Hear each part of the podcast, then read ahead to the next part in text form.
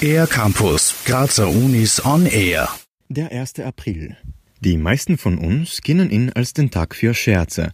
Im Kalender kurioser Feiertage aus aller Welt bietet sich aber eine interessante Alternative an. Der internationale Tag des Taschenrechners. Der kleine Assistent ist aus unserem Alltag nicht mehr wegzudenken. Wie und wann er sich in unsere alltägliche Routine eingeschlichen hat, erklärt Wolfgang Rink, Professor am Institut für Mathematik und wissenschaftliches Rechnen an der Universität Graz.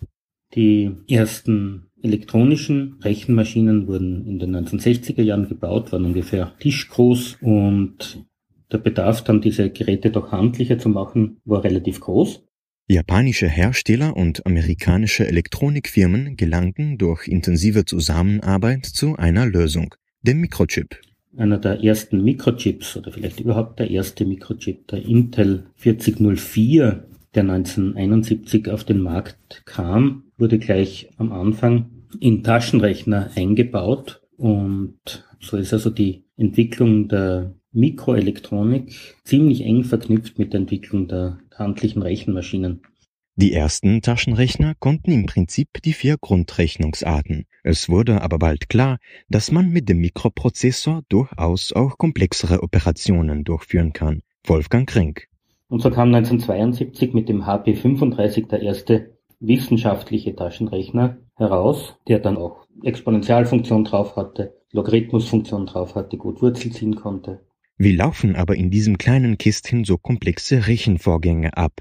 Das hat sich der Mathematiker Wolfgang Rink auch schon oft gefragt. Man sieht, dass also diese frühen Taschenrechner schon ziemlich leistungsfähige kleine algorithmische Programme drinnen hatten. Etwa das Newton-Verfahren zur Berechnung von Wurzeln oder der sogenannte Cordic-Algorithmus zum Berechnen von trigonometrischen Funktionen. Diese Algorithmen brauchen einige Programmzeilen und wurden fix auf dem Chip programmiert. Was man also sieht, ist tatsächlich das Ergebnis einer schrittweisen Näherungsberechnung dieser Werte, halt so lange, bis die vorhandenen Kommastellen des Taschenrechners ausgefüllt sind und sich nicht mehr ändern. Eine Millisekunde und schon steht das Ergebnis da. Doch der Taschenrechner wird nicht nur für komplexe Berechnungen verwendet. Mit ein bisschen Kreativität kann man auf dem Schirm Hello schreiben, ein Trick, der Schülern und Schülerinnen gut bekannt ist. Eine hübsche Verwendung des Taschenrechners erlebte Wolfgang Krenk in Australien. Wo ich in ein Geschäft gegangen bin und etwas gekauft habe und der Betrag, der zu zahlen war, war 49 Dollar und 7 Cent.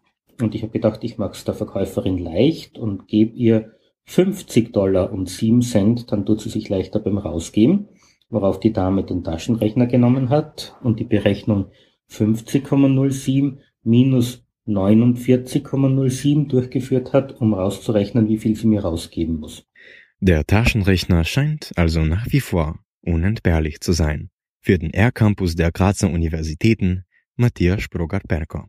Mehr über die Grazer Universitäten auf ercampus-graz.at